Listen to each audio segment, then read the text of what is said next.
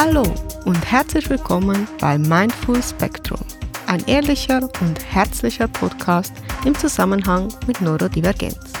Hier erfährst du mehr über die Themen mentale und körperliche Gesundheit, Mindset und persönliches Wachstum. Mein Name ist Joel, ich bin autistisch, hochsensibel und habe ADHS und biete dir in meinem Podcast unter anderem einen Einblick in mein Leben im Spektrum. Jeden Montag darfst du dich über eine neue Solo-Folge von mir freuen. Ab und an begrüße ich auch einen Gast in meinem Podcast, um dir nicht nur meine persönliche Sichtweise, sondern zusätzlich super wertvolle Informationen aus erster Expertenhand zu bieten. Mit diesem Podcast bekommst du neue Blickwinkel auf alltägliche Hürden und Schwierigkeiten, die Neurodiversität mit sich bringt und ich informiere dich über nützliche Tricks und Tools für dein eigenes Wohlbefinden. Ganz nach dem Motto, wie gestalte ich ein glückliches und zufriedenes Leben als neurodivergente Person? Du findest diesen Podcast bei jedem gängigen Anbieter und um keine Folge zu verpassen, folge mir gerne in deiner bevorzugten Podcast-App oder auf Instagram.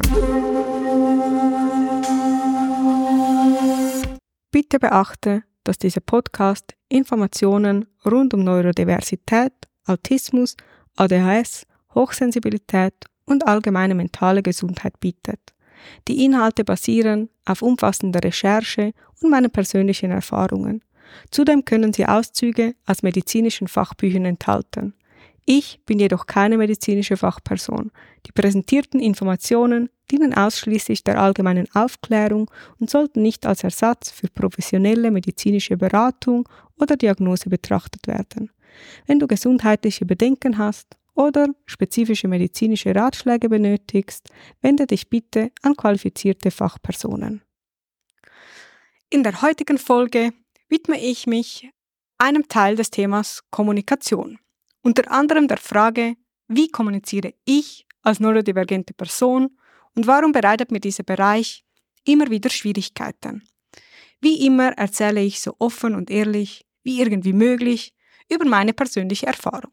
Und nun wünsche ich dir viel Freude beim Zuhören. Ich bin definitiv ein Fan von Selbstreflexion und entsprechenden Denkanstößen. Deshalb gebe ich dir passend zur jeweiligen Folge auch immer ein, zwei Fragen zum drüber nachdenken mit.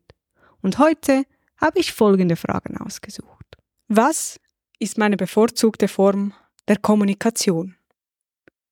In welchen Situationen fällt mir Kommunikation besonders leicht und in welchen besonders schwer. Und zuletzt, mit welchen Personen verstehe ich mich am mühelosesten und warum? Und nun lass uns ohne weitere Umschweife mit dem eigentlichen Teil beginnen. Ich habe schon unzählige Berichte über Autismus gelesen und einige Reportagen zu dem Thema geschaut. Ich unterhalte mich häufig und gerne mit Ärzten und Psychologen über das Thema. Diagnosekriterien, medizinische Leitfäden, Empfehlungen von Autismusvereinen und unterschiedliche Broschüren habe ich schon rund um Neurodivergenz gelesen.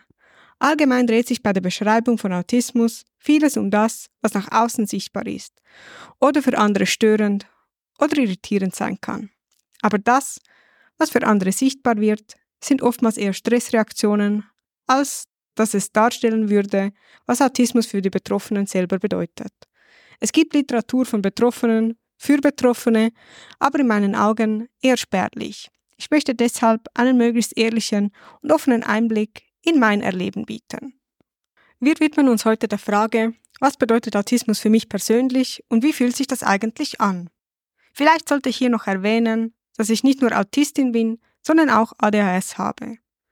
Und auch wenn ich in einigen Bereichen die beiden Dinge differenziert betrachten kann, wird das im Allgemeinen wohl immer irgendwo zusammenhängen. Und selbstverständlich ist mein Erleben einfach nur mein Erleben. Als erstes möchte ich mich dem Thema Kommunikation widmen. Es ist meiner Meinung nach einer der Bereiche mit dem größten Konfliktpotenzial und hat somit erheblichen Einfluss auf mein Leben.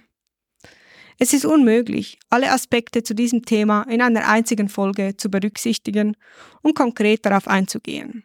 Somit sind nachfolgende Schilderungen eher ein Auszug aus einem sehr komplexen Themenfeld, als eine abschließende Aufzählung aller meiner persönlichen Schwierigkeiten und Hürden zu diesem Thema. Kommunikation war schon immer etwas, das mich fasziniert hat. Ich höre leidenschaftlich gerne zu und tausche mich mindestens so gerne mit anderen Menschen aus. Vermutlich könnte man Kommunikation als eines meiner Spezialinteressen bezeichnen. Meine Kommunikationsfähigkeiten sind für jemanden im Spektrum außerordentlich gut und auch im allgemeinen Vergleich mit neurotypischen Personen immer noch ansehnlich. Weil mich das Thema schon so lange fasziniert und ich mittlerweile 32 Jahre Erfahrung habe, habe ich unterdessen die Möglichkeit, meine Schwierigkeiten ziemlich differenziert darzulegen. Und ich denke, der größte Unterschied zu neurotypischen Personen ist, dass ich sehr bewusst über das Thema nachdenken muss und vieles für mich auch nach Jahren der Übung alles andere als intuitiv abläuft. Es ist und bleibt für mich sehr anstrengend, mich mit Menschen zu unterhalten und dabei auf alles Nötige bewusst zu achten. Am einfachsten lässt sich das mit Autofahren vergleichen. Autofahren ist am Anfang sehr anstrengend. Man muss erstmal die Regeln lernen, dann muss man mit dem Fahrzeug zurechtkommen und sich im Straßenverkehr orientieren können. Zu Beginn ist es notwendig, über jeden einzelnen Schritt bewusst nachzudenken und auch alle Schilder, die man sieht, einzeln einzuordnen, zu überlegen, was sie bedeuten und dann sich auch noch entsprechend verhalten. Man macht sich Gedanken über das Schalten, Blinken, Blicktechnik und vieles mehr. Und man ist mehr oder weniger darauf angewiesen, dass sich alle anderen im Straßenverkehr penibel an die Regeln halten und man selber aber noch Fehler machen kann, die einem dann auch verziehen werden. Mit jeder Stunde, die man mit Autofahren verbringt, wird alles einfacher. Man hat irgendwann genug Informationen gesammelt, so dass das Hirn einigermaßen zuverlässig einschätzen kann, wie der Straßenverkehr so ganz allgemein funktioniert. Die Handhabung des Fahrzeuges ist zwar noch immer nicht hundertprozentig flüssig, aber einiges einfacher als am Anfang und da man einige Straßen bereits kennt, hat man mehr Kapazität, sich auf Fußgänger und potenziell Unerwartetes zu konzentrieren. Bis dann irgendwann, nach genügend Zeit, das meiste automatisch abläuft. Unser Hirn regelt das Bremsen, Gas geben und Schalten, ohne dass wir bewusst darüber nachdenken müssten. Wir blinken hoffentlich automatisch, wenn wir irgendwo abbiegen möchten, und auch die Geschwindigkeit zu halten, ist keine Herausforderung mehr. Unser Hirn verarbeitet die Informationen wie Straßenschilder, Vortrittsregeln und wartende Fußgänger von alleine, und auch hier ist keine große aktive Gedenkleistung mehr notwendig. Wenn wir Straßen fahren, die wir schon hundertmal gefahren sind, dann kann es sogar vorkommen, dass wir uns nach der Fahrt nicht einmal mehr daran erinnern, weil alles automatisch und außerhalb unseres Bewusstseins abgelaufen ist. Das alles ist ein normaler Prozess und spart viel Hirnleistung und somit wertvolle Energie. Erst wenn etwas Ungewöhnliches und somit Unerwartetes auftaucht, ploppt Autofahren wieder in unserem Bewusstsein auf und wir denken aktiv nach und handeln auch ganz bewusst. So ähnlich ist das auch mit Kommunikation.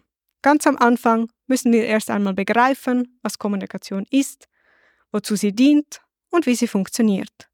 Wir lernen verschiedene Wortlaute und die Vorlieben und Muster unseres engsten Umfeldes kennen.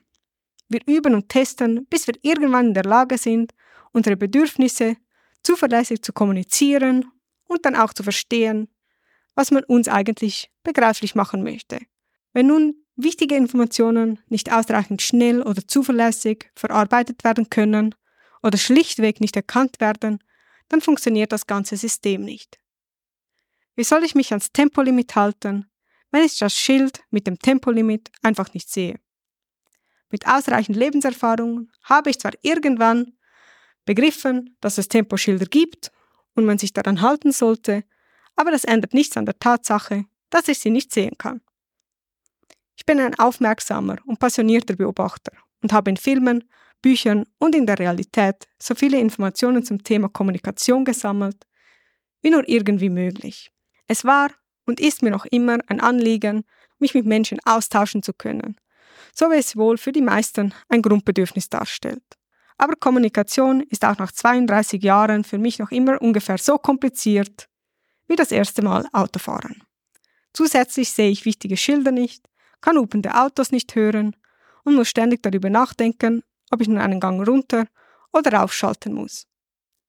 Zu all dem kommt auch noch die Tatsache, dass ich 32 Jahre alt bin und kein Kommunikations-L auf der Stirn habe. Es wird automatisch davon ausgegangen, dass ich Kommunikation beherrsche und es mir keine außerordentlichen Schwierigkeiten mehr bereitet. Leute sprechen schnell, undeutlich, ironisch, sie lachen, sie schauen grimmig und vieles mehr.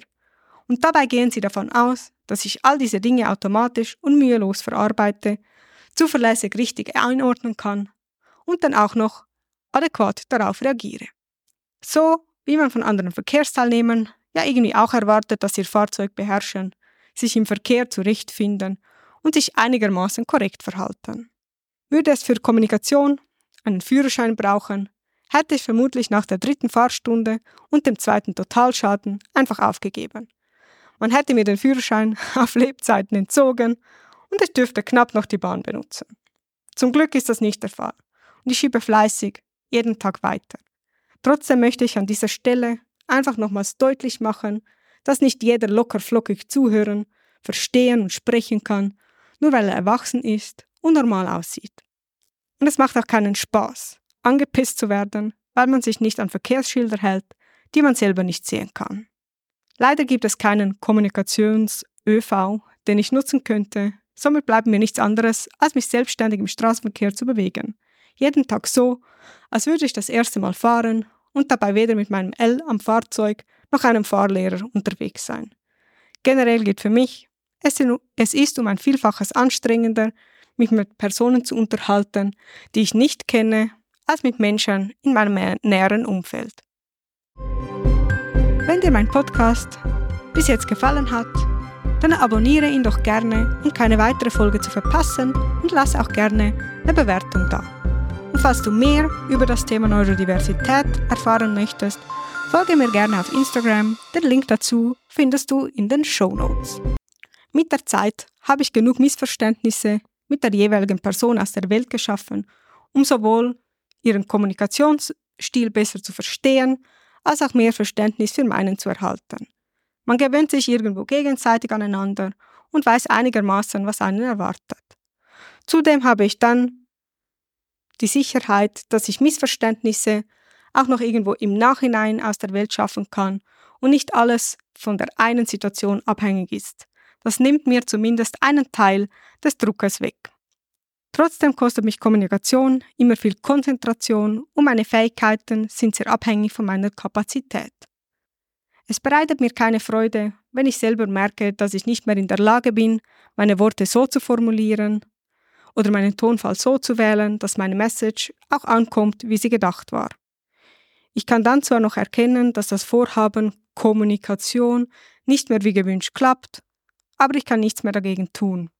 Und gerade im Kontrast zu meinen sonst sehr guten Fähigkeiten ist diese, Los diese Hilflosigkeit kein tolles Gefühl. Auch für mein Umfeld ist es nicht immer einfach zu erkennen, ob ich nun abweisend reagiere, weil sie irgendwie etwas gesagt oder getan haben, das mich verletzt oder vielleicht verärgert hat, oder ob einfach mein Kommunikationssystem kurz vor dem Absturz steht und somit einfach abweisend wirkt. Das Gefühl von nicht verstanden werden begleitet mich, seit ich denken kann, und es kostet mich regelmäßig Reflexionsarbeit, um nicht permanenten Selbstvorwürfen ausgesetzt zu sein. Kommunikation ist der Austausch oder die Übertragung von Informationen, die auf verschiedene Arten, aber hauptsächlich verbal und nonverbal und auf verschiedenen Wegen, sprechen oder schreiben, stattfinden kann. Unter verbaler Kommunikation versteht man die Verwendung von Sprache, die in der Regel aus Worten besteht. Unter nonverbaler Kommunikation versteht man jenen Teil der zwischenmenschlichen Kommunikation, der nicht durch wörtliche Sprache vermittelt wird. Im Folgenden gehe ich immer davon aus, dass ich meine volle Kapazität habe, nicht bereits müde oder erschöpft bin und somit alles so optimal wie möglich abläuft.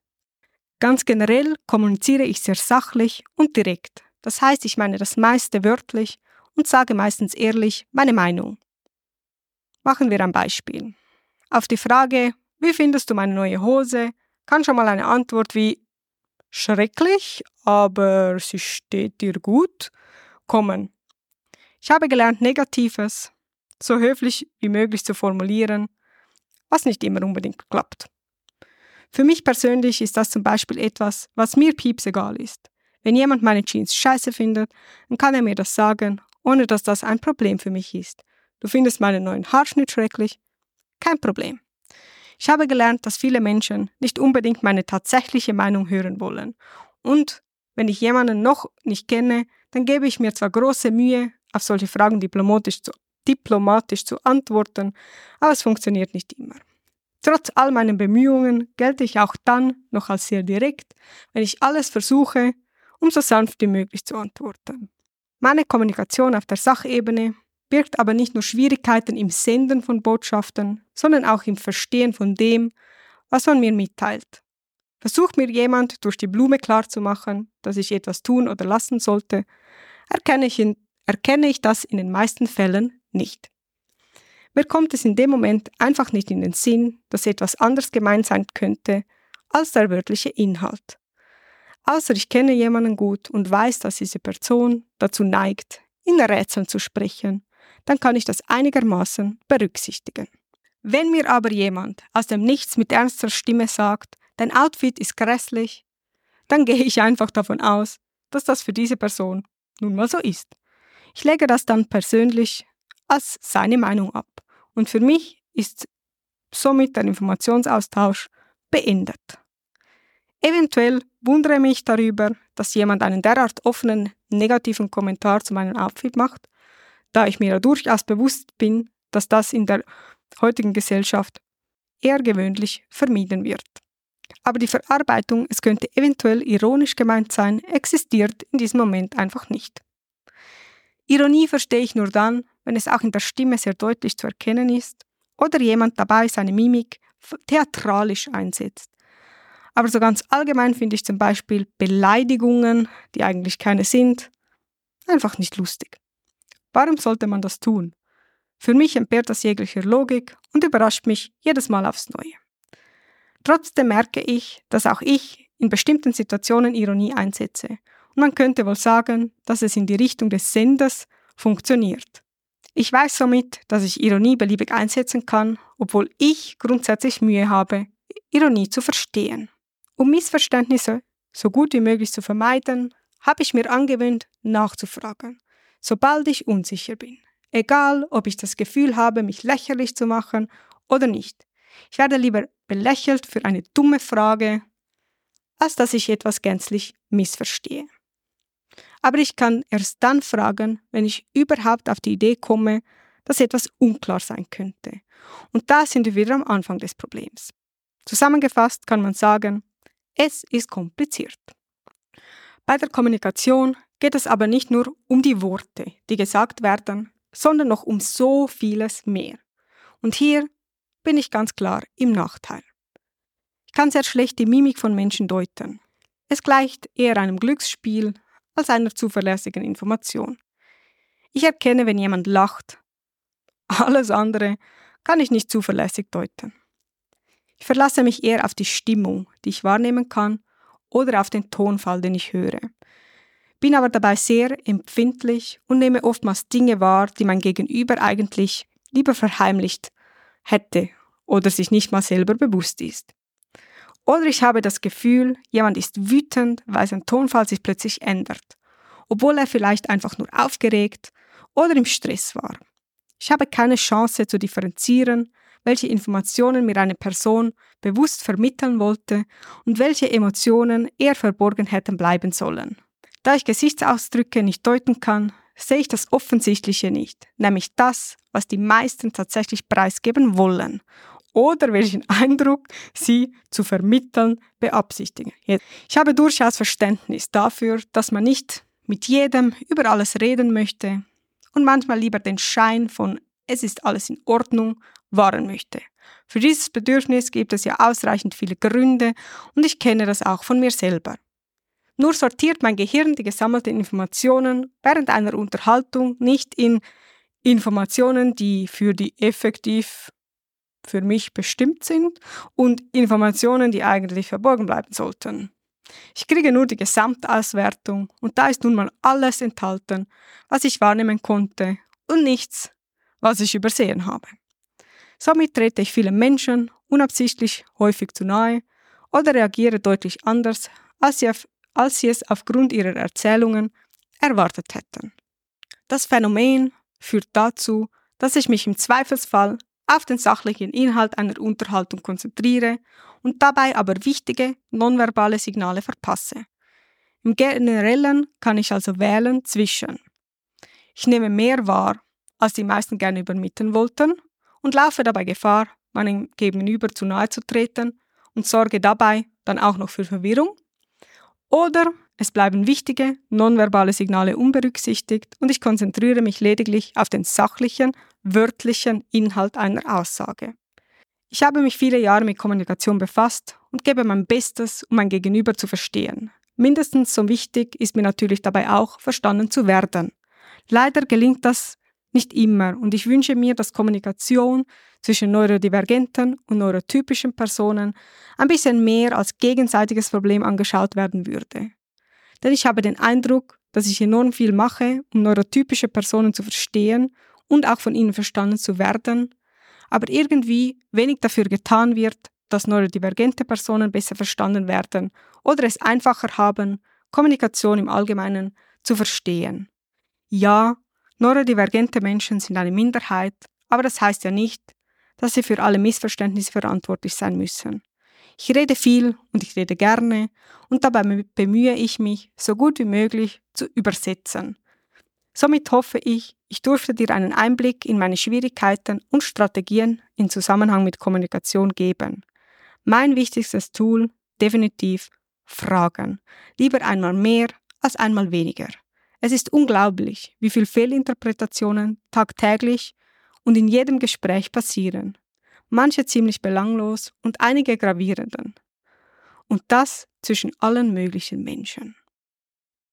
Schön, dass du heute wieder dabei warst und lass mich wissen, wie es dir gefallen hat. Ich wünsche dir von Herzen einen wundervollen Tag und ich freue mich aufs nächste Mal.